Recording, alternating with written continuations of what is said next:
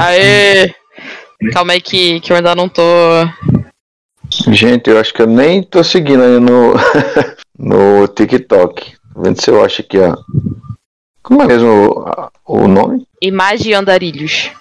Ah, ima- eu tava colocando o contrário. Já apareceu aqui.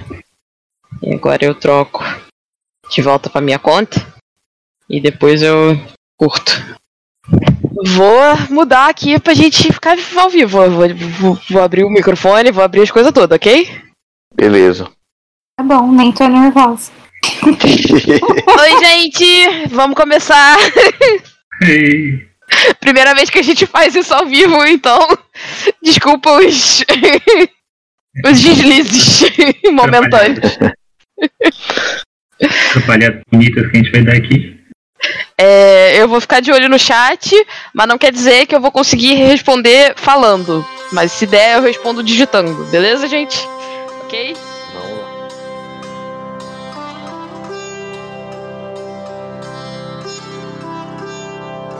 Salve, salve, queridos andarilhos. É, sejam bem-vindos a mais um episódio. Agora estamos voltando ao nervosismo do primeiro dia que gravamos. É, espero que vocês gostem. Vamos ter uma conversa sempre divertida, cheia de nuances dos andarilhos e esperamos trazer um conteúdo que ajudem vocês de alguma forma. Que é a Devalde Andrade falando de São Paulo. Olá pessoal, bem-vindos para mais um episódio. Eu espero que vocês gostem. Aqui é a Larissa Bajai falando de São Paulo. Fala galerinha ouvinte!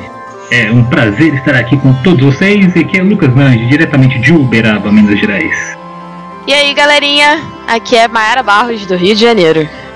Bacana. E hoje nós vamos falar da mestra que rege e limita os nossos passos. E eu não estou falando da Mayara Barros, hein? Mas sim da mais criança agora Vocês me dão muito poder. Nossa mestra. E aí, galera? O que é que nós entendemos? O que é que vocês entendem por verossimilhança? Se, se É. não tivesse ao vivo, a gente falava de nada. Mas agora a gente que. Manda aí, fica falando. eu que tenho que começar a falar, é isso aí? É. Aqui, velho. E Temos até participação especial de um cachorrinho. Que bonitinho. eu entendo, o que eu entendo por verossimilhança é a capacidade de transformar aquilo que você está escrevendo em algo crível pro leitor. É uma parada que eu vejo que anda de mão dada com a suspensão da descrença, no sentido de que algumas coisas, por mais que o leitor esteja em suspensão de descrença, você precisa ancorar na realidade para manter aquela a verossimilhança. Verossimilhança, a palavra significa, né, tipo, aparência de verdade. Então você tem que criar essa aparência de verdade pro seu leitor na sua história. Uhum. Eu concordo com a Mayara. Eu acho que especialmente a gente que fala muito sobre fantasia, né? A gente fala de coisas que não são é, reais. E aí como a gente passar isso de uma forma que seja é, sem perder o sentido do que a gente está dizendo, né? Porque tem algumas coisas que a gente consegue quebrar, criar coisas que não fariam nenhum sentido na nossa realidade, mas tem outras que a gente tem que manter. Senão a gente perde totalmente pé, cabeça e qualquer embasamento que a gente tenha na história, né? É um recurso não só literário, né? É um recurso artístico em geral mesmo, né? A gente fala em filme, acho que até às vezes quadros que fo- fogem assim do, do aspecto realista, assim, sempre tem que ter um ponto ali de.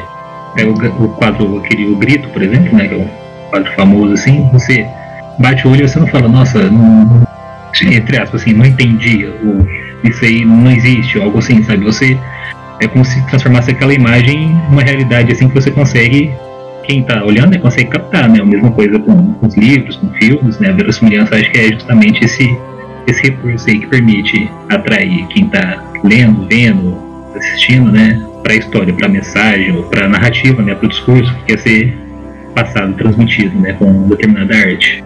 E é, eu acho que agora que o Deval falou, né? Bem mestra mesmo, né? Porque Sim. sem ela não tem jeito, tipo, de seguir, né? Com, no caso aqui, né? A gente falando de livro, né? De seguir com a história, assim, sem manter é, coerência, coesão, uma contextualidade ali que permite, né, quem está lendo a compreender a história, né, e até se sentir inserido, né, arrebatar quem está lendo. E até para os casos em que você quer quebrar a, a verossimilhança no leitor, porque é um efeito que você quer que aconteça, é importante saber como criar a verossimilhança para você saber como quebrar a verossimilhança. Uhum. É aquela coisa, né? Tipo, conheça as regras para quebrar as regras.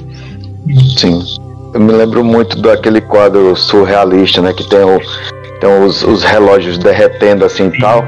E aí você vê que é uma total viagem, né? Só que aí usa-se de elementos que, que já são conhecidos, né? Como um relógio que está derretendo, mas o relógio é algo que a gente conhece. Então você tem aquela realidade, você quer quebrar aquilo, mas tem que uma coisa casar, né? Com o que a gente já conhece, digamos assim. Uhum. Tem um propósito, né? Assim como tudo que a gente faz e sempre que a gente quer quebrar alguma regra, até tem que ter um propósito para isso, né? Eu vou trazer o meu, meu exemplo que estava aqui guardado no meu coração. que inclusive eu acho que eu já, eu já comentei com vocês esse exemplo algum dia. Mas eu estava lendo um livro de uma pessoa que falava sobre viagem no tempo.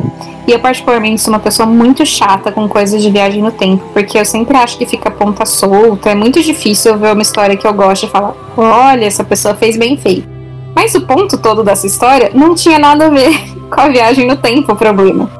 O problema é ele pegar determinados personagens e colocar com um tipo de fala que não tinha nada a ver. Então, uma fala extremamente formal que ninguém usa a não ser, sei lá, num ambiente de tribunal e colocar o frentista do posto conversando com o cara que tá abastecendo com essa linguagem, sabe? E aí você fica, hum, pera, tem algo esquisito aqui, não, não tá fazendo muito sentido esse negócio, né? Eu acho que é bem isso, assim, esses detalhes, porque a pessoa foca tanto em não esbarrar na parte de viagem no tempo que esquece as outras partes que na verdade acabam sendo mais importantes, né? Porque aí a história fica muito esquisita e um pouco intragável que não tem um motivo para aquilo estar tá ali. Só não foi bem pensado.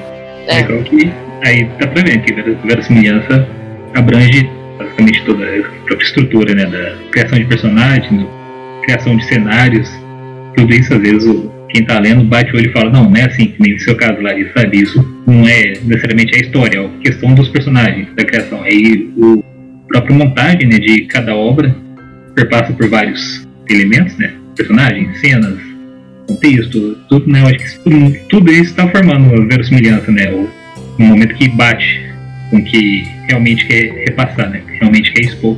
Cada vez que passa, o, o verossimilhança ser tratado como metro parece fazer mais, sentido, né?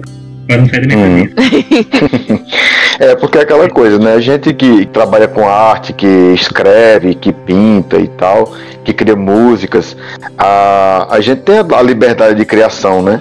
mas é, a verossimilhança ela meio que limita e é bom que limite porque porque senão seria uma coisa sem regras sem leis né então é, ela acontece nesse ponto e, e, até falando assim coisa que a gente sempre retrata aqui que que vale ao bom senso né e tal que tudo que você faz com bom senso só que no caso da verossimilhança ainda tem isso, não tem muita questão de bom senso, é uma, é uma regra que você tem que seguir mesmo, assim você criou algo no seu mundo de uma forma, não dá para você do nada, sem nenhuma explicação, dizer que existe outra coisa que não foi mencionado e quebrar as regras do seu próprio mundo, né?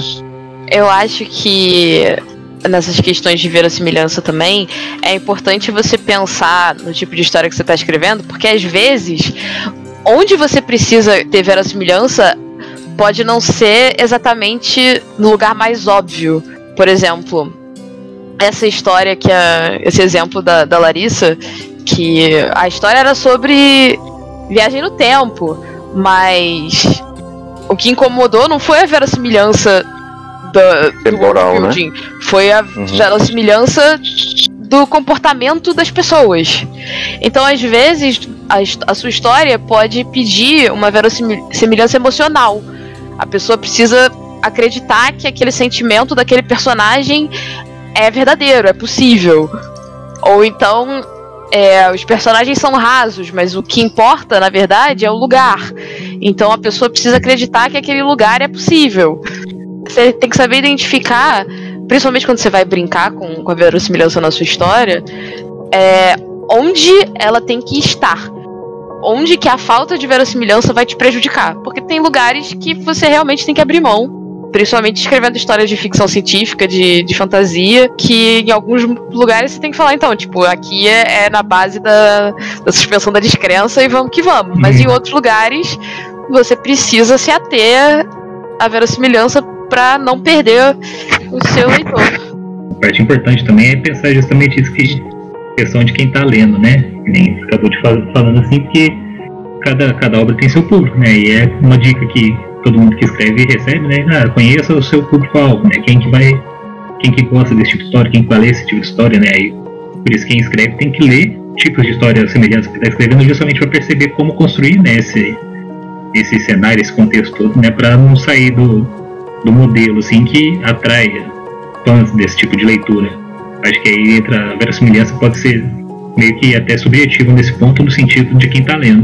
Né? Porque gente que gosta de leitura, sei lá, de suspense, de, de crimes modernos, assim, quando pega um livro de fantasia, nossa, isso aqui é mentirada, isso aqui não existe. Não importa o tanto que você descreve, o tanto que você consiga criar um mundo assim com detalhes, personagens bem carismáticos, assim, né?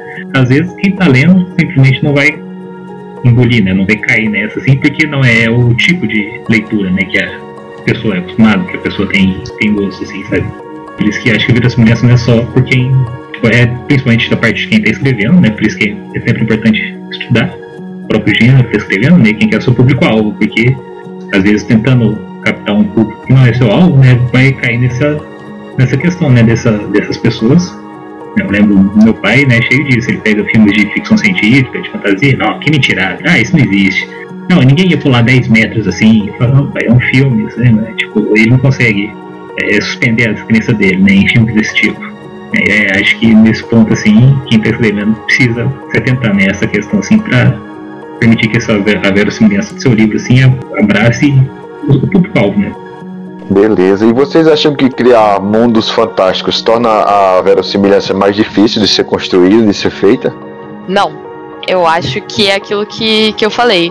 Eu acho que o importante é identificar onde tem que estar tá a verossimilhança. E muitas vezes, quando você está criando uma fantasia, a verossimilhança não tá no mundo, tá nas, nas relações sociais, tá no, em como a, as sociedades se, se constroem, se organizam. Então é mais importante é, você parar para pensar como que um, uma sociedade se relaciona com, com outro povo do que pensar que, tipo, não, porque os meus continentes precisam fazer sentido de acordo com as leis da, do planeta Terra. Seu planeta não é o planeta Terra. Seu planeta tem magia. Os continentes podem fazer o que eles quiserem. Mas a, as pessoas muitas vezes precisam agir de um jeito que seja verossimilhante para o seu público. Então, se você é, criar um, povo que vai fazer o, o, seu público parar e pensar, tipo, não, peraí, mas isso não faz sentido. Você tá quebrando a suspensão de descrença justamente porque você falhou em criar um povo verossimilhante, um povo que parece real. Eu acho que eu vou um pouquinho na contramão do que a Nayara falou e dizer que pode ser que fique mais difícil, mas depende muito da pessoa. Porque você quando você cria um mundo que é diferente do que a gente tem, você precisa lembrar as regras que você criou. e se você não presta atenção, você se perde no meio do caminho e de repente você aplica uma regra que é o que você está acostumado porque você vive, sei lá, diariamente. Eu vou dar um exemplo tosco assim. Ah, você cria um mundo que a gravidade é diferente. Só que você está tão acostumado que o copo cai da mesa e quebra que você esquece desse ponto em algum momento. Então, assim, acho que cria uma camada a mais de atenção para sua escrita. Esse é, é, o tipo de, de coisa que eu não costumo ter problema, então eu não costumo pensar muito nisso. E eu acho assim também, né, que, que quando a gente cria um mundo fantástico, tem muitos elementos, né? Tipo, tem vários continentes, digamos assim. Porque quando a gente pensa numa história, numa ficção realista, digamos assim, a gente vai seguir as regras que a gente já conhece, né? Então tem regras que qualquer, qualquer continente que você for vai ser a mesma coisa. Então eu acho que torna um pouco mais fácil nesse sentido, porque quando você cria um mundo com vários continentes ou um país com cada região diferente e além da questão social e, e pessoal, ainda com magia, é um ponto a mais para você se atentar quando vai criar essa, essa semelhança, né, com, com a verossimilhança interna da sua história. E aí é legal ver tudo que vocês falaram, tipo, a importância disso que é isso que vai atrair, né? Quem tá lendo, que vai, entre aspas, assim, absorver, né? Eu acabei de lembrar, por exemplo, Crônicas de Gelo e Fogo, né? Não sei quem já leu, viu a série. Eu vou dar um, um, um, pouco de spoiler aqui agora. Alerta de spoiler, galera. Alerta de spoiler. assim, é mini. Não, é bem semi-spoiler, né? Nem, tipo, é porque o, o começo do livro já do Crônicas de Gelo e Fogo, né? O, já aparece, se não me engano, aparece um White Walker lá, enfrentando um, o pessoal lá da muralha, os caras da muralha. Tipo, aí você já vê que tem um pouco de magia ali.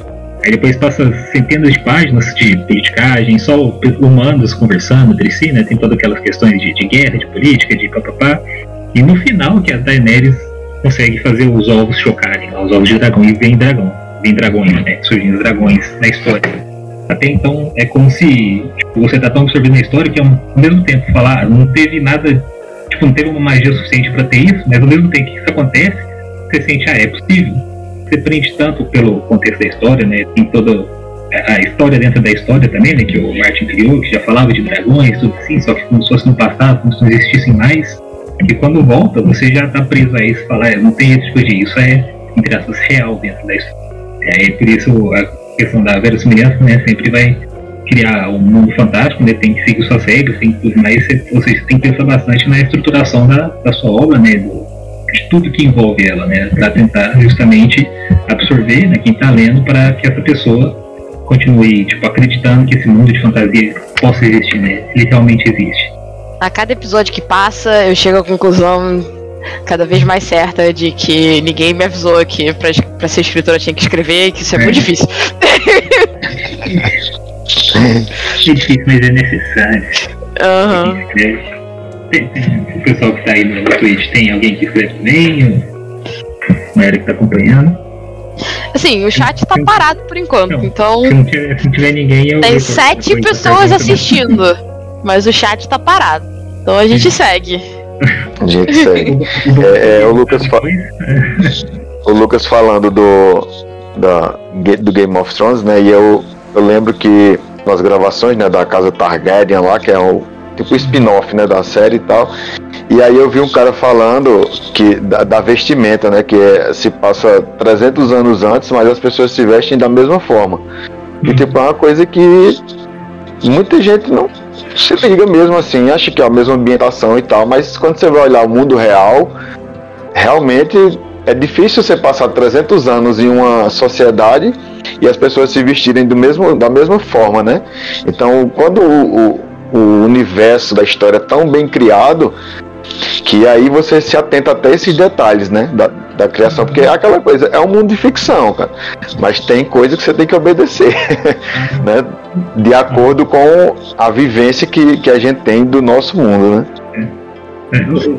Eu só quero, eu só quero dizer que meu amigo que tá, que tá assistindo acabou de nos chamar de mestres, porque ele disse que tá ouvindo os mestres falando.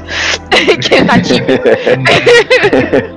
Legal, Mas não precisa ficar tímido, não, pode falar. Ninguém aqui considera mestre, a gente tá aprendendo Sim, também. Todos nós consideramos a Mayara mestra, mas. mas só porque o mestre é RPG. E o mestrado, Mayara? É. E o mestrado, é, ok, justo. Sim, é. Do planeta, né? Porque a Demora falou isso agora, eu vi, acho que não lembro se era filme ou série com a Helena, que ela do nada mandou assim, nossa, mas passou mil, sei lá, três mil anos, eles continuam vestindo do mesmo jeito, né, agindo da mesma maneira. Acho que foi sertanejo. Ah. E mostrou a cena inicial do filme lá, né, que é a guerra lá, tipo, que é uns três mil anos antes da história. Aí ela uhum. viu, nossa, uns três mil anos depois eles continuam com a mesma tecnologia, mesma roupa. eu falei, caramba, é mesmo? é, é um pouco de, de, daquele negócio mesmo que você falou, né? Tem que, tem que pensar assim, às vezes tem que ver o que, que tanta gente se arremata, né? Que se, se, se entra na história, assim, que acaba deixando algumas pontas soltas passarem, assim, né? Larissa falar, ah, Larissa falou que é chato, assim, mas não é só você não, Larissa. A gente também acho que principalmente quem escreve, né, que começa a tentar ler percebendo esse tipo de estrutura, vendo assim daqui que acontecendo, ah, o personagem é assim, a cena tá assada e tudo mais. A gente começa a pegar essas, esses detalhezinhos, né? E acho que tem muita gente também que pega os detalhes dependendo da história, assim, ou do, detalhes da verossimilhança, né? Dependendo até do gosto pessoal. Né? Vou continuar batendo nessa tecla de que verossimilhança tipo, é importante, assim, só que vai depender muito do público também, né? De quem tá Sim. acompanhando. É aquilo, né? Você, enquanto, enquanto escritor, tem que tomar uma decisão, né? Porque você vai pensar em várias coisas do seu mundo e da história que você está criando, mas não dá para botar tudo no texto. Então tem alguns detalhes que você tem que considerar se vale a pena botar ou não. E aí algumas coisas você vai ter que dizer, olha só, leitor, aceita. e, você, e você tem que escolher os detalhes que você sabe que não vai quebrar a imersão da, da pessoa, né? Quando eu tava montando aqui a estrutura para esse episódio, me veio uma pergunta, né? É, eu quero criar um mundo completamente novo, diferente, e aí eu vou me assemelhar aqui. Quando a gente pensa assim, eu vou, quero criar um mundo diferente que ninguém viu até hoje, beleza. Mas é, certa vez eu li no, no livro chamado A Criatividade e Processos de Criação, da Feiga Ostrover, que a nossa criatividade ela tem um certo limite né, dentro da nossa percepção. Tanto é que tem muitos filmes que a gente vê, e, e outras histórias também, até que, que não viraram filmes, que tipo, o autor criou um monstro, só que aquele monstro às vezes ele é um quadrúpede, cheio de, de, de, chifres, de coisa e tal, mas continua sendo um quadrúpede. Ele cria um, um inimigo que é um, um humanoide, né? Ele se baseia em, em algo que ele já conhece e cria uma armadura, digamos assim, né? uma estrutura diferente, mas a, apesar de muitas coisas novas serem criadas, tem tem certos pontos que, que continuam seguindo né, a, a, estrutura do mundo que a gente conhece. Ela fala nesse livro que é praticamente impossível você criar, um, criar algo do nada, sem, sem você pegar nada de uma percepção que você tem, assim. E eu achei interessante esse, esse ponto, que depois eu, eu, comecei a observar nas histórias e vi muito disso, assim. Eu falei, ah, beleza, é um monstro totalmente diferente, mas não é nem tanto assim. é, a questão é que. É aquilo que eu tava falando, né? Você tem que saber onde é que tá é, a, a parte mais importante do, da história que você está contando. Porque às vezes você, não, você pode fazer uma descrição super esquisita das criaturas é, e assim deixar obscurecer mesmo quem é, o que está acontecendo, qual, qual é a, a, situação que, que o protagonista está lidando. Porque o importante, na verdade, não é o leitor entender isso. Às vezes o importante é o leitor é, é entender como que o personagem reage isso acontece muito em, em, em história de, de, terror. Muitas vezes a, a, criatura, você nem sabe qual é a da criatura, mas o medo vem da reação do, dos outros que interagem com, com, a, com aquela criatura, com os efeitos que você vê acontecer. Você pode usar isso pra, pra fazer, tipo, uma viagem super psicodélica que, que não faz muito sentido, mas que você segura o leitor na verossimilhança do personagem, do que ele está sentindo, do, de como ele está interpretando aquelas coisas. Então, quando você cria, vai criar um mundo completamente novo, você precisa parar para pensar qual é o tipo de história que você está contando. O que, que você quer, é, o que, que você quer com aquela história.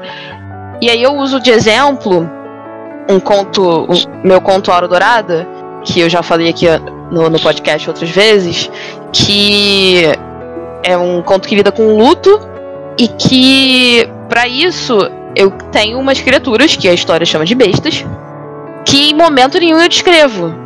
Eu não digo, eu só chamo de besta. Não tem descrição.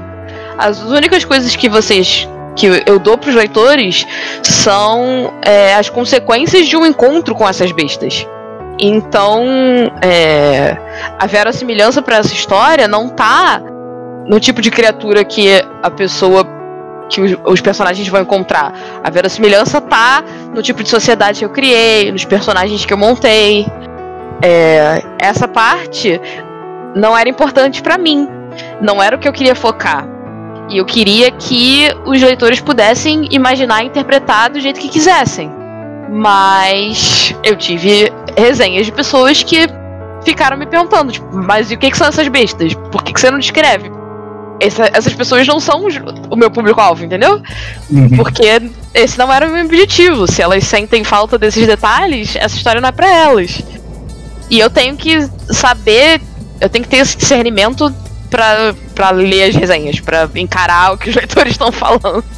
Porque às vezes o leitor não é o seu público-alvo e ele vai falar coisas que não, não são relevantes pra você. Mas se você sabe o que você quer com, com a sua história, você vai conseguir identificar se foi falha sua ou não. Digamos assim. Acho que a Mayra falou tudo, né? que a única coisa que eu, não é nem complementar, porque você também já falou antes, né? Que é aquele, aquela questão de tu, você, você só vai saber o que como inovar se você souber o que já existe, né? Porque tem muita gente aí que, que escreve né, nas redes sociais e fala que, que não gosta de ler. Ah, não vou ler para não acabar com a minha, minha imaginação, ou para não viciar né, meu estilo, ficar parecendo com o outro. Não, se você não leu quem já escreveu sobre isso, você não vai saber o que, que já tem. Né, como é que tem. Eu, aí surgem clichês não no sentido bom da palavra, sabe? Os clichês ser, ah, essa história que eu já vi, esse tipo de jeito assim, igualzinho, ou até criaturas, né, super parecidas, sempre tem isso assim. E tipo, ah, você pode criar criaturas super parecidas? Eu não vejo problema disso. São super parecidas, não idênticas, assim, né? Que é questão de plágio e tudo mais. Mas aí, pra saber usar de modo diferente, você tem que saber de onde que elas vieram, como, como fazer com isso, sabe? Deixa eu trazer o questionamento do, do chat. É, o Dakural fala, mesmo porque tem vários pontos, né? não só a verossimilhança e a suspensão da descrença, mas também a questão de compatibilidade de realidade, conflito de interesse. Se for uma personagem alienígena no sentido de fora da realidade do mundo estabelecido, pode haver incompatibilidade e tal, né? E mesmo certas inovações, na real, vêm de verossimilhança de outras culturas descobri recentemente que muito do Lovecraft vem de folclore árabe, por exemplo. E o Lovecraft também tem a questão de que ele era um racista xenofóbico, que tudo que ele olhava e, e não entendia, ele virava e falava é do mal. Então tem uma, tem uma história dele que é basicamente um horror sobre a invenção do ar-condicionado. Nossa. Caramba. Ai, maravilhoso.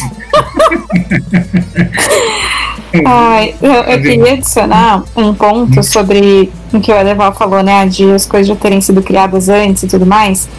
É, eu realmente acho que é muito difícil a gente criar algo que nunca foi pensado em nenhuma forma. É óbvio que não vai ser idêntico, as pessoas vão falar de outras formas. Mas você falar sobre algo que nunca foi falado de forma nenhuma, nunca foi pensado por ninguém, eu acho muito difícil.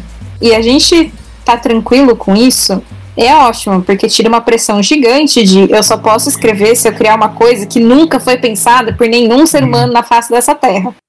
Porque senão uhum. a gente também se barra. E eu me barrei por muito tempo, porque eu começava a escrever e falava, não, mas eu já tenho uma história aqui que tem um lobisomem. Já tenho uma história aqui que tem não sei o quê. Não, eu tenho que criar um story novo que nunca existiu em lugar nenhum. Mas sempre vai ter alguma coisa que é aquilo, nem que seja um quadrúpede que vai ter em comum com outras coisas da nossa realidade, né? Então acho que também deixa a gente mais tranquilo quando a gente aceita isso. Toca um pouco nas minhas questões do, do doutorado, dessa questão de invenção do novo e tal.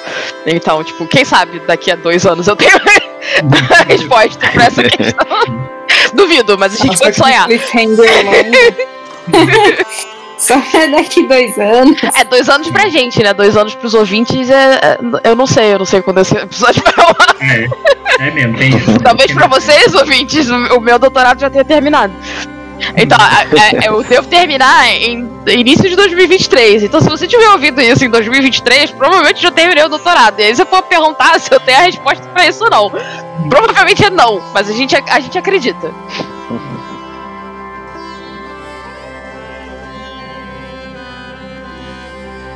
Questão também, né, de, de, de utilizar né, elementos assim, que, que já foram usados e dar um, entre aspas, nova forma, né? Eu lembrei do Morte Agalopada, do, do Tom Boris, que eu, eu ainda tô lendo, né?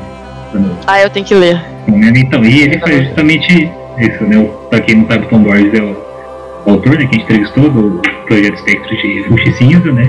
O, a história dele é a Morte Agalopada e fala bastante sobre questões culturais, folclóricas, de identidade, enfim, sabe? Ele pega essas, esses elementos que não são, conhecidos, seja lua cabeça, lobisomens, né? Cita a questão da, da cultura é, do interior do Brasil e tudo mais, e questiona várias, várias vezes, né? O, o seu uso dentro da história, né? Eu achei isso muito legal. E isso é um jeito inovador, assim, de, de contar uma história, né? Porque a maioria já tá, ah, esse, esse bicho é assim, esse bicho é assado, né? Nessa questão não, toda, cada vez que citam alguma criatura, folclore, né, uma criatura, algum aspecto cultural, né, ele tem um questionamento assim, ah, mas será que tá assim? Será que é assado? Cara, a gente sabe que, tipo, a história da, do lobisomem, da mulher cabeça é desse jeito, mas pode ser que seja assim, porque há essa questão também. Tipo, tem todo uma, vários reviravoltas assim, né? Eu, eu indico muito, né, ler essa, essa história dele, tô no meio dela, assim, já tô adorando. Né, e, e acho que entra muito nessa questão da. Ao mesmo tempo que pega elementos que a gente conhece, né? Tipo, traz a gente pra dentro da história, com a verossimilhança que ele formou, né? Da, no contexto da narrativa dele ele também quebra um pouco né, esse estereótipo, né, esses modelos assim, de modo que você começa a questionar também né, o que, que é entre a social, né, o que, que é o que, que pode ser visto assim, né, dentro da história como verdade, sem sair dela, né, sem falar, não, isso aqui não pode estar nessa história. Eu acho que muito dessa questão da, da inovação também vem dessa questão de tipo, muitas vezes o que você vai trazer de diferente, o que você vai trazer de novo, é a sua interpretação, os seus questionamentos, mesmo que você use blocos de construção que muitas pessoas já usaram antes, não quer dizer que a sua história vai ser é, repetitiva e, e, chata por causa disso. Mesmo se for repetitiva para certos leitores, se a gente olhar o que a galera lê em site de fanfic, é tudo mais do mesmo. A galera gosta daquele tipo de história e lê trocentas histórias daquele tipo. Então, assim, não é tão necessário ser inovador. É aquilo que a gente fala, fala bastante no episódio de tropos, né? Sobre clichês, tropos, que eles não são ruins em si, né? Depende de como você vai usá-los. Pode usar muito bem, clichê clássico, clássico, assim, e sua história ser maravilhosa. Né? Tempo, você pode pegar o mesmo clichê, assim, fazer uma história assim que não atrai, que não tem verossimilhança, que os personagens não são carismático, né? E não atrai ninguém. Construção da verossimilhança interna, né? Que você tinha falado. Uhum. É um completamente diferente. É muito difícil mesmo, né? Acho que esse que você falou, né? Do limite da imaginação assim, é bem complicado e não tem problema nisso, sabe? A Larissa falou, né? Tem que parar de achar que isso é uma cobrança assim, que só vai ser só, só obra, só vai ter fama se você criar algo 100% que ninguém nunca viu antes. É isso mesmo. Eu queria colocar aqui mais dois pontos para a gente ir se encaminhando para o final. Falar um pouco da, da verossimilhança interna, né? Que eu acho que é o que a gente já falou muito até agora. É você seguir as, as regras que você mesmo cria. E a verossimilhança externa, né? Que é assemelhar sua história com, com algo é, semelhante na, no mundo em que nós conhecemos, né? Porque de repente, se você vai falar de um lago e você começa a descrever como um lugar cheio de torres, onde moram seres humanos, que é construído de pedras, o leitor pode olhar assim e falar: Ué, mas um lago assim? né? E, e, outra coisa da verossimilhança externa é, é aquela coisa que a gente estava falando do, do nosso leitor, né? do nosso público-alvo, que quando pega uma história de fantasia, ele espera ver magia, ver criaturas fantásticas e, e algo do tipo. Quando você pega uma história policial, você vai mais atrás de um mistério, de assassinato, crime, investigação. Então você tem que se atentar a isso também, né? Quando você vai produzir uma, uma história, você ter em mente os elementos que, que contém aquele tipo de história que você vai escrever, né? E é, é, aquilo, né? Essa questão de saber qual é o seu público-alvo também é, é, saber um pouco direcionar para quem você quer que leia aquela história. Porque o público-alvo não é só, ah, eu tô escrevendo uma história de fantasia, então quem lê fantasia vai gostar da minha história. Mas é. você tá pensando em leitor veterano de fantasia, que já leu tudo que tem disponível e mais um pouco? Ou você tá pensando em leitor iniciante de fantasia? Esse leitor é adulto? Esse leitor é criança? Esse leitor é adolescente? Que tipo de história o seu leitor já, já foi já foi exposto? Porque assim, tem coisas que você pode fazer com um leitor experiente no gênero, quebrar expectativas e, e, e tal, que vão funcionar de uma forma diferente para um leitor que está começando a ler aquele gênero agora porque o leitor que está começando pode não reconhecer as convenções ainda e ficar meio perdido. Ou então ele vai se surpreender com coisas que um leitor veterano não se surpreenderia, porque já leu 500 mil histórias com aquela coisa. E eu não tô falando isso pra, tipo, ai, quando você estiver escrevendo, escreve pensando em quem vai ler. Não, tipo, quando você estiver vendendo o seu livro, você vende pensando em quem vai ler. Porque a maneira como você vai. Depois que você tem a história pronta, você vai saber, tipo, ah, essa história acho que fica melhor eu focar nos leitores que estão começando nesse gênero agora, porque é, eu tô começando a escrever esse gênero agora, então eu posso ter feito coisas que um leitor experiente é, vai reconhecer como batido, então é melhor eu focar num, num, num leitor que tá entrando no, no gênero agora. E aí, quando você vende o livro dessa forma, o leitor experiente que lê já vai ler esperando uma coisa diferente se, do que se você pegar aquela história e vender como se fosse a, a concurso, a melhor história do mundo, que nunca, nunca vi, ninguém nunca fez igual, entendeu? Então, tipo, a questão de saber da verossimilhança externa é saber um pouco também quando você tiver com a história pronta, é, tipo, polida, revisada, é você saber como você vai vender essa história. Por quê? O, as expectativas dos leitores vão influenciar a maneira como eles lidam com a verossimilhança que você criou. E isso vai afetar a recepção da sua história. Sabendo disso, você pode criar estratégias para minimizar recepções negativas. Porque quando você diz pro seu leitor, então, essa história aqui é uma boa história para quem quer começar a ler terror. E aí a pessoa que tem 30 anos lendo terror vai olhar para aquilo e pensar, ah, ok, talvez isso não seja para mim. Ou então, tipo, ah, ok, eu vou ler isso, mas eu não vou esperar que seja no nível do Stephen King, por exemplo. Porque o Stephen King tá escrevendo há décadas. E aí Sim. você meio que brinca um pouco com essa expectativa da verossimilhança externa do leitor. É, eu, eu, eu, recordei agora um, um caso que aconteceu comigo, de, de, de, do que você falou, Mara, de pessoas que não têm hábito de ler naquele gênero, né? Uma colega minha, que eu, que eu descobri há pouco tempo, que escrevia também, a gente trocou, né? É, escritas, eu li um, um, livro que ela tinha escrito, ela leu meus contos, que estão lá na Amazon, ela leu o Gargalo do Kraken, e aí quando ela foi fazer a resenha, ela Eu acho que não foi porque eu, eu, escrevi errado, tá? Eu acho que é porque ela não tem hábito mesmo de ler. Porque quando ela foi escrever a resenha, ela falou que a balsa que tem lá na história que se chamava Kraken. então, é aquela coisa, nunca ouviu falar no Kraken, nunca leu nada de fantasia, mas leu pra dar aquela força, né? a uhum. gente é da mesma cidade e tal. E aí eu falei, não, eu não sei, eu acho que não foi eu que escrevi errado, porque não tem nada a ver, mas é aquela coisa, quem não conhece a história, né? Quem não conhece fantasia, nunca ouviu falar no, no Kraken, aquela coisa, realmente às vezes pode dar aquela confusão, né? É, são referências que, que a pessoa não pega, são, uhum. são coisas que vão mexer na maneira como a, a verossimilhança acontece que você não tem muito como controlar. Então você precisa é, se salvaguardar fazendo esse meio que marketing direcionado, né? Uhum. para manejar expectativas. Um outro exemplo também eu lembrei da lembra da Maria Freitas também. Então isso também né? Ela também foi uma das entrevistadas do projeto de Justiça e ela falou quando foi assistir o Hobbit né? Que ela imaginava que o Hobbit era um coelho. Né uhum. e é, foi. a dela né? Pela ficção que ela lia tudo assim o, que ela absorveu era justamente isso né? Fazia sentido para ela né? E isso é a questão né? Sim. ela falou que a Deva falou né? E, e é por isso que é, é legal também quem, quem escreve, né? Pra tentar isso e também pretende escrever uma obra assim, né? Ao mesmo tempo. Acho que uma dica que a gente dá aqui é quando você for ler né, outras obras, né? Tenta você tentar isso mesmo de forma inconsciente ou direto, tipo, ah, por que, que essa, essa obra não prendeu, né? O que, que ela tem que outra obra assim não tem, né?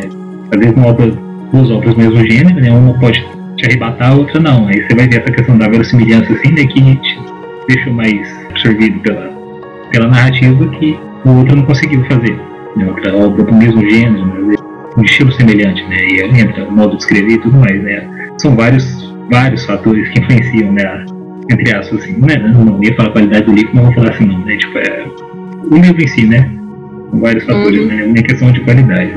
Bom, ruim, assim, é outra história, né? Só queria dizer que eu ainda acho maravilhosa a teoria do Hobbit ser um coelho. É, eu E que também. não precisa mudar nada na história. Tá igualzinho que ele sendo um coelho é incrível. Sim. Sim. Falando cara, faz sentido. Eu só quero falar aqui que o, o Dap falou, tipo, pô, um navio chamado Kraken é muito interessante, principalmente se for um Uhum. pesqueiro com alguns guindastes pra içar redes e apêndices similares, ou talvez uma plataforma de prospecção de petróleo com oito pilares. Olha aí, tá um conto já aí, ó. Manda, manda o link aqui na, no, no Discord pra eu botar no, no chat do, da live. Manda o link do seu conto. Agora, sim, ao vivo. A gente vai mostrar a cara. Não, a gente não tá mostrando a cara. É porque os cortes são bagunçados. Esse é detalhe. É- Essa é, essa é a diferença do, do ao vivo. A gente faz propaganda ao vivo. É, né? Isso. Porque todas essas conversas que a gente tá falando, se não tivesse ao vivo, a galera só ia. só ia ouvir sei lá daqui a quanto tempo. Já vou mandar o link. Beleza. Vocês lembram alguma coisa que vocês tenham escrito ou lido é, que considerou inverossímil ou assistido também? É. Eu dei um exemplo no começo, né? Foi. Depois vou A viagem falarem no tempo. agora. Beleza, enquanto vocês pensam aí, eu vou falar uma, um, Fala um caso seu. meu de algo que eu escrevi, né? Depois eu fiquei com a maior vergonha e tal. Eu tava escrevendo uma história com, com uma, uma moça, né, uma, uma menina que ela era bem assim, bem é, liberal e tal. E ela gostava muito de ficar nua em casa. Né? Ficava, sempre que ela tava sozinha em casa, ficava nua e tal. Ela conhece outra menina, leva pra casa dela. Aí a menina tá lá, ela fala, ah, vou tirar essa roupa porque tá muito. Tá muito calor e tal. Aí quando ela volta, ela volta nua também. Como se nada tivesse acontecendo, né? E aí eu mandei pra dois colegas eles falaram, olha, não sei o que é que você quis passar aqui com essa mas Eu acho muito difícil a pessoa conhecer outra pessoa há pouquíssimo tempo, levar pra casa e de repente aparecer nua pra pessoa. Mas vai na fé. Coloca aí se quiser tal. Aí eu comecei a pensar assim, refletir, eu falei, é. Realmente, Nesse caso, pessoal- esse- nesse caso específico, eu diria que depende da construção de, de personagem que você fez e do objetivo, né? Porque que uma levou a outra pra casa. Porque muitas Sim, vezes sim, não, o mas não é- objetivo era as duas terminarem nuas mesmo. Então não é tão estranho assim. Não, mas ah, o problema é esse. Como era um conto, não, não, não tinha conseguido ainda desenvolver bem a personagem. Entendi. Não tinha cunho erótico nem nada na, na, na parada. Era só porque ela, ela gostava de ficar nua em casa e aí, independente de quem tivesse, só lá. Entendeu? Ela falou, e eu até pensei nisso também, né? Eu falei, não, mas é o, é o jeito dela, cara. mas aí depois eu comecei a pensar melhor, eu falei, é, sem uma construção forte por trás, explicando toda a coisa, fica meio estranho mesmo. Sem uma construção forte por trás, a gente fica difícil de entender, tipo, por que, que a, Sim. a personagem. É aquela coisa, né? Pra mim fez total sentido, mas aí eu mandei pra três leitores, eu acho que, que os três falaram disso. Aí eu falei, é, alguma coisa tem. Quando três pessoas diferentes vêm falar, tanto homem como mulher, aí eu falei, É. alguma coisa tem aí, tá meio estranho. E- Tem que e- rever esse, esse, esse ponto. Sim. Legal que às vezes até é inconsciente, né? A pessoa tá lendo Sim, sim. uma coisa errada com a história. Tipo, não percebe que a verossimilhança ali que não tá batendo, né? não tá conseguindo entrar dentro da história. Coisa. Então, É. A pessoa só, que às vezes assiste um filme e fala, não, não gostei, é porque não sei, tem alguma coisa que não bateu, assim, sabe? Eu tenho um exemplo. E vocês já me ouviram falar desse exemplo aqui no, no podcast. Então quem acompanha já ouviu também. Jogos Vorazes. A maldita decisão de colocar que se passaram 74 anos desde que alguém se voluntariou. Na verdade, Hum, se voluntariou não, que o jogo estava acontecendo sem, sem rebelião. Tipo, como é que eu não consigo. Não entra na minha cabeça que você passa uma geração vendo o governo matar as suas crianças e não se revolta. Passa pela minha cabeça o governo destruir todas as revoltas que aconteceram. E fazer manipulação de informação e tal, mas em nenhum momento o, o livro mostra que houveram. é, houve outras. outras rebeliões pequenas. Tipo, teve. Acho que teve uma grande que tem toda a questão da mídia mentir sobre. Mas, tipo, não tem mais nenhuma menção sobre outras rebeliões menores. Em nenhum lugar, de nenhum personagem. Fora ou dentro do governo falando bem ou mal, não, não há menções de outras, de outras rebeliões, de outras tentativas, de outras. Isso, tipo, eu fiquei, tipo, muito. É, isso aí, pra mim, não faz muito sentido. Mas assim, eu gosto muito da história, a história é muito boa e os personagens me prenderam o suficiente pra eu ler a série inteira. Então, essa quebra de verossimilhança não me fez parar de ler. Mas foi uma, foi uma coisa que, que me incomodou e que me incomoda até hoje. E que eu reclamo até hoje. Mas. É aquele tipo de coisa, né? Tipo, era só não botar a data. Era só Sim. dizer, tipo. Muito faz anos, tempo, né? Anos. Uhum. Um. um é, coloca uma e data você... vaga, e aí tudo bem, mas você fala é, a data você exata, coloca assim. Pensando, mas, mas e. E não. é que quando você, quando você coloca anos, o leitor vai guiar quanto ele acha razoável para isso acontecer, né? Exatamente. Agora, quando você coloca lá a data exata, realmente pesa mesmo. Quando você deixa vago, o, o, leitor pensa, ok, eu não preciso levar essa informação muito a sério. Mas quando você coloca uma data exata, o leitor fica, mas isso faz sentido? E às uhum. vezes o leitor chega à conclusão de que não, não faz sentido. Sim. É, esse é o meu exemplo. Eu tenho dois, só que uma.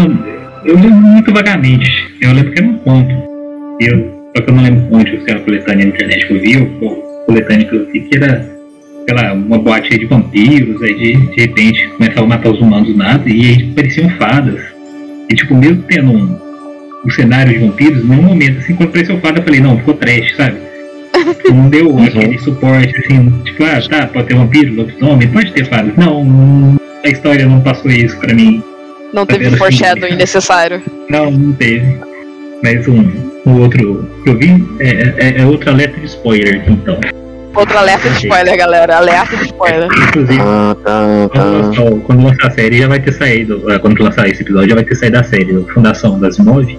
Ah, eu, li a, eu li a trilogia, eu acho que são seis livros, né? Eu li só os três que, entre aspas, são os principais.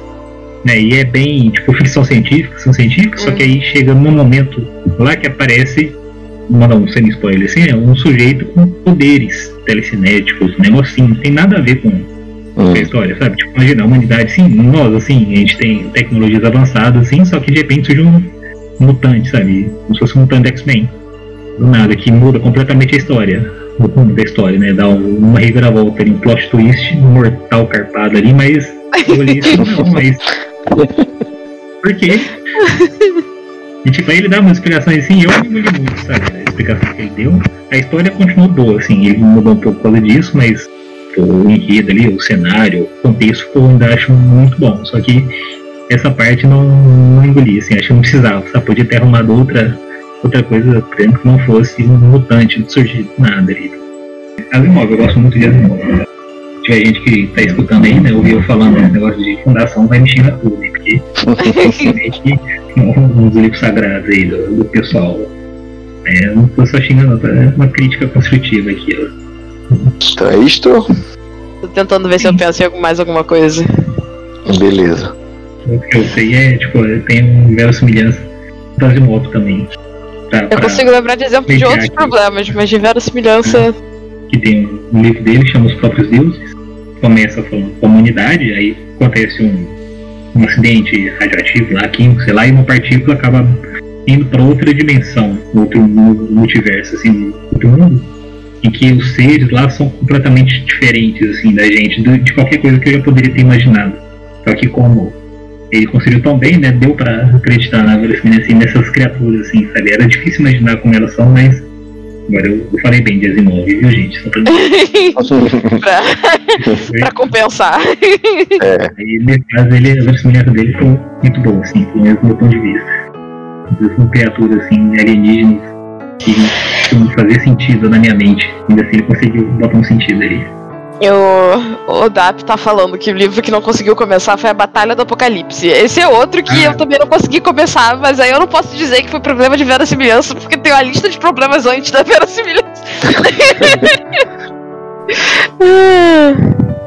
Assim, no seu caso, o problema foi a verossimilhança com a premissa começar errada na mitologia com sobre os anjos. Ah, Assim. Ai, desculpa, Lucas, Não, pode falar. Não, eu só ia zoar de novo aqui, que falei que não. Pode ser. Posso não? À vontade. Não, ele é mais famoso que eu. Mas a gente tá zoando o livro, não o autor. Eu sei, não.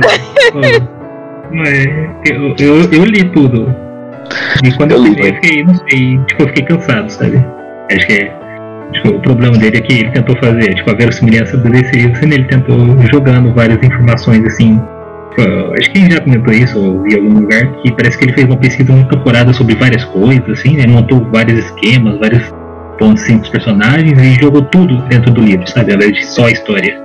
Aí ficou denso, Uhum. cansativo. Assim, eu, eu não gostei do personagem principal, eu não gostei do world building, eu não li o suficiente pra chegar no momento em que a verossimilhança foi um problema. O que eu ia falar é que, como eu já mencionei anteriormente, eu sou uma pessoa muito chata com essas coisas. Então, se eu pegar especialmente série de, de TV, assim, tem muitos exemplos de problemas de verossimilhança. Que aí você faz o quê? Você respira e fala. A gente finge que não viu. E continua assistindo, se acha muito legal, então a gente para de assistir. Mas eu acho assim, especialmente eu gosto de série do estilo mais adolescente, assim, sabe? E tem um monte de problemas de verossimilhança. Eu acho sensacional como todos os adolescentes saem pra fazer várias coisas de adulto que, tipo, nem eu faço e os pais estão super ok com isso. Sempre. Impressionante. Sempre. Uhum. Mas aí eu já acho que é a questão cultural. Eu É, acho que a, a parte cultural tem limites ainda. Chega uma hora que não dá mais, gente. A gente vai ficando velho, né? Aí a gente vê esses jovens de 12, 13 anos salvando o mundo e pensando e raciocinando como pessoas maduras de 30, 40 anos, né? A gente fala, não, não é assim, gente. Assim, eu cresci. Não, isso, é, eu ia falar que isso nem me incomoda. O meu negócio é tipo assim. ah, eu tô tentando pensar em um exemplo que eu não dei muito, muito spoiler. Eu vou pegar um outro exemplo, vai de. Spoilers! Ah, alerta de spoiler. Alerta de spoiler. Na edição, o Lucas vai colocar a sirene toda vez que a gente falar alerta de spoiler. É, falar de Riverdale. Gente, quanto problema de verossimilhança que tem aquela série. Nossa, É, assim. não, E aí, simplesmente assim, super adolescentes envolvidos com a máfia e brigas e tipo, é, aposta, sabe? De briga, e os adolescentes ali brigando até a morte. E aí chega uma pessoa e fala: Ah, eu sei que está sendo difícil o término do nosso relacionamento. Quando a pessoa tá querendo ser. Tá fugindo pra não ser assassinado pelo pai da outra. Sabe assim, umas coisas que você fala. Hum, Gente, eles estão no ensino médio. Oi? eu falo, Eu, eu, eu tenho problemas com, com, River, com Riverdale antes. Meus problemas com Riverdale chegaram antes da estreia. da- começaram antes da estreia da série, então. Ai, a gente pode conversar sobre isso depois. Uhum. Temos. Porque assim, assisto, assisto. Finjo que não vi os problemas e assisto. Inclusive, Porém, tem Riverdale. Riverdale é uma das palavras que eu mutei no Twitter, porque eu não quero saber sobre. Opa, foi Eu mal. sou. Não, tranquilo, eu sou com. Eu sou, tipo, anti da série, tipo, eu sou anti-Riverdale. E eu não, eu não assisti nenhum episódio, eu não pretendo assistir nenhum episódio. Essa aí é, Se você estiver buscando verossimilhança, é melhor não. e, e- e essa, essa questão é pessoal. Eu Vou explicar logo que eu já tô falando mesmo. aí. O personagem Jughead na, nos quadrinhos que inspiraram a série, porque a série é baseada numa série de quadrinhos, ele é um personagem aromântico e assexual. E a série apagou isso. Você lembra que você me contou isso e eu fiquei. Hã? Não tem nada a ver com o que eles fizeram na série. Ele- Eu ele era-. Ele era só a representatividade Arrow Ace mais famosa na época que a série estreou. E a comunidade estava, tipo, implorando pra série é, seguir, né, o que ele é nos quadrinhos. E eles cagaram. Então, Riverdale não existe pra mim. Foda, né? Tinha a chance de fazer um negócio legal. Não. Uhum. É. Pois é. É foda. É. Que eu ia falar, eu tô, não sei se eu é, lembrei mais ou menos assim, nessa questão, seja da, de séries adolescentes ou séries trash, assim, tipo, que eu lembrei do DC Legends of Tomorrow, que é série da DC, né, que é Aham. herói, assim, e tipo, a primeira temporada, muito trash, sabe, é, tem, uma- é, é engraçada, e tipo, e é um trash que eu acabei gostando, e aí, parece que, tipo... Essa é basicamente a definição de todas as séries da DC. É um trash que a gente Não, acaba sim. gostando. Então, porque esse consegue ser mais que os outros ainda, porque Sim, parece que eu- eu- eles, eu sei. é, tipo, eles abra- abraçaram esse trash. Tipo, ah, a primeira foi trash, mas até que deu certo, vamos continuar assim na segunda, sabendo que tá trash. Que eles fazem um negócio, um negócio tão trash, sabe, que você acaba caindo dentro da, da história, assim, você sabe, tipo, ah, isso não é possível, mas dentro da história, tipo, o fato de ser trash te faz pensar, isso meio que construir essa verossimilhança em cima do trash, em cima do, do improvável séries de adolescentes, pessoas assim, também acho que pode seguir essa mesma premissa, né? Tipo, a gente sabe que é inverossímil, mas dentro da série, como se fosse um meio um padrão, sabe? Entre um clichêzinho, assim, um clichê, né? De, desse tipo de, de série, desse tipo de história, assim, acaba sendo verossímil. Por mais que a gente reclame, não, isso não pode existir, mas a gente continua assistindo. É. Cara, Tô tentando ver se eu penso, se eu lembro mais alguma coisa, mas eu acho que eu não vou lembrar, não. Eu devo lembrar de mais exemplo quando a gente terminar a gravação Sim, e fechar tudo. Uhum. Quando eu estiver deitada, Sim. dormir, aí eu vou lembrar. Agora. Eu deitado ali, dormindo. Mas agora eu não vou lembrar, não. Então a gente pode seguir se quiser. Sim. Acho que sim, se, se encerramos, encerramos. A gente pode ficar mais um, um pouquinho pra ver se a galera no, no chat quer, quer comentar, fazer alguma Sim, sim. Pergunta. O Adeval e a Larissa escrevem no Discord né, pra saber, tá aí, Mayra. Não pode, pode ser assim. É. Bem, a gente bem discreto aqui. E aí, gente? Tem mais alguma coisa pra falar? Não, não, beleza. Por, por mim já. Alguma coisa no chat? A gente costuma gravar por uma hora, uma hora e um pouquinho. Não passa muito disso não. Disso não. O Dap tá falando, tava tão legal. Ah, obrigada. Assiste sim. E se quiser, depois comenta. Então é isso, pessoal. Muito obrigado aí por ter ouvido a gente. Obrigado por interagir com a gente, que agora nós estamos online. Espero que vocês tenham gostado. Se tiverem aí alguma inverossimilhança ou verossimilhança muito legal que vocês acharam, comenta aí depois no episódio. E aqui é a Devalde Andrade falando de São Paulo. Isso aí, pessoal. Muito obrigada por terem nos acompanhado mais uma vez. Concordo super com a Deval. Compartilhem com a gente. No caso, comigo pode ser só as inverossimilhanças mesmo, que eu vou adorar falar, mas é isso mesmo! Concordo! Ai, é isso. Espero que vocês tenham se divertido. Aqui é a Larissa Bajai falando de São Paulo. E galerinha, foi um prazer ter vocês aqui, né? Essa nossa primeira gravação ao vivo, né? Espero que as próximas fiquem cada vez melhores, assim, né? Gente vai tá adorando interagir com, com vocês aí no Twitch, ou quem mandar aí também depois, né? Começar a deixar o Instagram aberto também, né? Quem mandar mensagem por lá, quem sabe a gente dá uma olhada também. E até uma próxima, que é Lucas Lange, de Uberaba, Minas Gerais. É isso, gente. Obrigada pela presença.